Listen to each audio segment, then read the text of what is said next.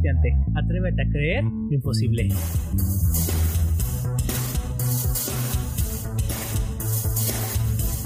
Hola a todos y bienvenidos a esta quinta entrega de la temporada Si mi perro y mi gato van al cielo. En este capítulo vamos a intentar responder dos preguntas. ¿Qué de mí mismo será resurrección? Y la segunda, ¿la creación entera también va a ser renovada? Y con esas dos preguntas es suficiente. Leemos tres pasajes bíblicos para poder buscar una respuesta más profunda. Mateo 6 del 26 al 30, Romanos 8 del 20 al 23 Apocalipsis 21 del 1 al 5. Quédense con nosotros y descubramos un poco más.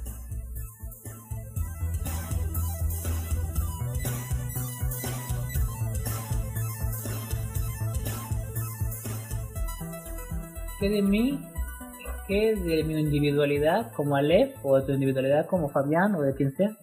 ¿Qué de mí va a ser resucitado? Va a tener la resurrección. O sea, voy a resucitar con mis cicatrices, voy a resucitar con mi con mis lunares, voy a resucitar con mi carácter. ¿Qué cosas son herencia de la naturaleza que tengo que va a ser renovada porque vamos a resucitar con un cuerpo, pero va a ser un cuerpo glorificado. Pero ¿qué de esas cosas van a ser mías? ¿Y qué de esas cosas siempre fueron de Dios? Otra vez, ¿qué soy yo sin Dios? Nada. Pero cuando el Señor me resucite, cuando el Señor, yo soy una semilla, soy una semilla de un triguito, ¿no? Soy una semilla que tiene que morir para resucitar, o, o cuando Jesús venga, nos va a glorificar, una de dos. Entonces, yo como semilla, ¿qué soy sin mecedor? Nada. Pero cuando Él me resucite, ¿qué voy a hacer yo? ¿Qué va a ser de mí? ¿Quién soy? Si entre mí y la demás creación no hay diferencia más que solamente la que pone Dios, entonces cuando yo sea resucitado, ¿qué seré yo? ¿Te refieres a nuestro a nuestra a nuestra forma física? No. ¿O en toda la esfera? En toda la esfera. Si ya sea que sea mente, digo, o sea, cuerpo y alma, o sea, cuerpo, alma y espíritu, ¿qué seré yo? Bueno, creo que esta pregunta está muy difícil de responderla. Creo, creo, que esta respuesta mmm, solamente queda abierta a la especulación, pero ahora tenemos que tener cuidado en la interpretación que nosotros demos a esa es como tratar de responder preguntas a las cuales no Dios no puso una respuesta. Muy bien, exactamente. Creo que va más creo que es tentar, ¿no? no, no, no, tentar, pero especular y pues estás abierto a la... Lo que sí no podemos hacer es crear doctrinas a partir ah, de exacto. Podemos nosotros hacer este ejercicio teológico, filosófico, que está muy bueno, pero sí no podemos decir Dios, este, va a, dar, hacernos papagayos. Ajá, no, eso ya. pero bueno, entonces queda la pregunta, ¿no? Entonces, si no somos nada sin Dios, y todo lo que somos somos con Dios y entre mi humanidad y entre la el, otra creación sin Dios, sin Dios, sin Dios, sin Dios, sin Dios no hay diferencia. Entonces cuando sea resucitado, ¿qué seré? Y también soy objeto de amor, yo soy objeto del amor de Dios, pero no es que Dios entero y su amor gira para el hombre. Para el hombre. No es que el hombre esté en el centro y Dios está girando alrededor de él y su amor y su bondad y su justicia y su santidad todo para el hombre. Creo que esto se puede eh, responder en, un, en, un, en lo que se conoce como en un círculo vicioso, cuando se refiere, por ejemplo, al nombre de Dios que dice, Dios te el Señor te ama porque Dios te ama. O sea, tú eres el objeto, pero el amor de Dios es como Dios te ama, pero el Señor te ama, pero Dios te ama. Es como, ah, espera, pero, pero ¿cómo? O sea, se queda lo mismo, pero si lo ves desde ese punto, ese cosmológico, Tú eres el objeto del amor de Dios, pero el amor que Él tiene por ti es para su gloria y en su gloria. Y Él ama a su creación. Y Él ama Por cuanto Él en su naturaleza es amor. Y, y, y, nos ama, no es, no es un amor superficial de que, ah, pues yo te amo así, sino que esencialmente nos ama. Tanto que mandó a su hijo unigénito. Va a ser el más difícil de todo. y el más hereje pero no lo voy a, no, no, voy a, no vamos a hacer doctrina de esto. Solamente es un ejercicio teológico que me gusta mucho. Creo que son con las cosas, por ejemplo, que se ha enfrentado cualquiera que, que profundice en estos temas, ¿no? Que debe en la, en la especulación. Eva, dice, Mirad las aves del cielo que no siembran ni ciegan ni recogen en graneros y vuestro Padre celestial las alimenta. alimenta. O sea, Dios está procurando su creación. ¿No valéis vosotros mucho más que ellas? ¿Y quién de vosotros podrá, por mucho que se afane, añadir a su estatura un codo?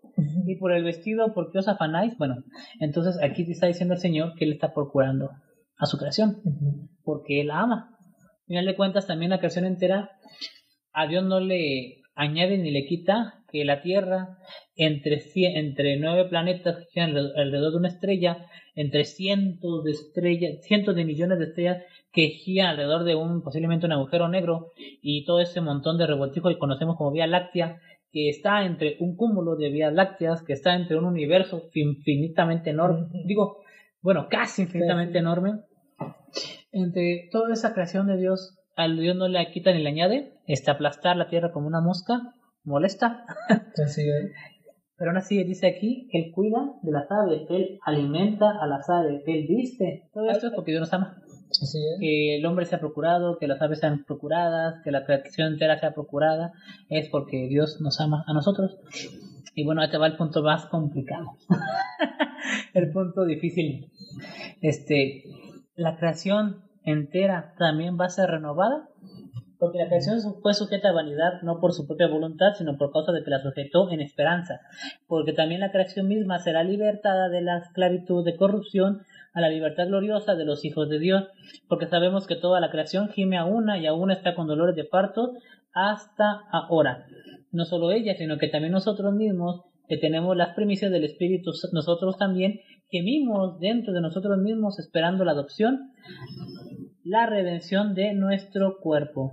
Y como dice también Apocalipsis, creo que déjate loco, acabo de armar tu argumento y lo que leemos Apocalipsis. Vi un cielo nuevo y una tierra nueva, porque el primer cielo y la primera tierra pasaron y el mar ya no existía más. Y yo, Juan, vi la santa ciudad, la nueva Jerusalén, descender del cielo de Dios, dispuesta como una esposa ataviada para su marido. Y una, gran, una gran voz del cielo que decía, He aquí el tabernáculo de Dios con los hombres, y él morará con ellos. Ellos serán su pueblo, y Dios mismo estará con ellos como su Dios. Enjugará Dios toda lágrima de los ojos de ellos, y ya no habrá muerte, ni habrá más llanto, ni clamor, ni dolor, porque las primeras cosas pasaron. Ese nuevo cielo y esa nueva tierra incluye la creación completa o solamente al hombre? Ahora creo que por ejemplo en el sentido tú dices de que si va a ser este redimida la creación pienso que como es que está sujeta a vanidad pero la venida de nuestro Señor Jesucristo es Dios mismo entrando en, en, la creación que él hizo sin dejar de ser Dios eh, Dios mismo entra esa es la segunda venida de Cristo. bueno, en la primera estoy hablando, por ejemplo, cuando vino Dios en la imagen de nuestro Señor Jesucristo como su Hijo. En ese momento redimió la, la creación. ¿Sí? Redimió la creación, redimió la creación. Él dijo toda potestad me da en la tierra y antes era, era estaba bajo el gobierno de Satanás. Exacto. Pero ahora está bajo la potestad de Cristo. Porque en ese momento él la redimió ahí. Ahora, si nosotros hablamos de que esto, por ejemplo, va a ser glorificado como, como, como nosotros como creyentes, que cuando nosotros tenemos esperanza que cuando morimos vamos a ser un día resucitados y nuestro cuerpo será glorificado, ahora ya tocamos ese punto. ¿Cómo? No lo sabemos. No sabemos solo Ahora, en ese, ahora, si tu pregunta es, por ejemplo, si la creación juntamente con nosotros también va a ser, pues me atrevo a decirte que no lo sé. No lo, no lo sé. pero puedo especular. Pero puede decir no lo sabes con seguridad o puede decir no lo sé con inseguridad. Porque yo puedo decir no lo sé porque no he estudiado el tema, porque no conozco, porque este no tengo idea, pero pues este no lo sé porque he estudiado, he visto, he leído, he visto interpretaciones y me doy cuenta que ninguno puede aportar una respuesta, entonces yo puedo decir con seguridad que no lo sé. ¿Cuál, cuál no sé es el tuyo?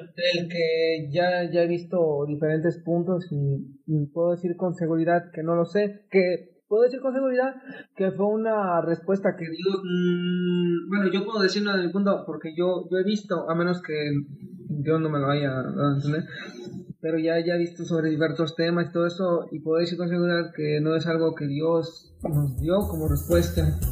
Muy bien, entonces ahora sí te voy a leer el poema que dice la prima, Una parte dice.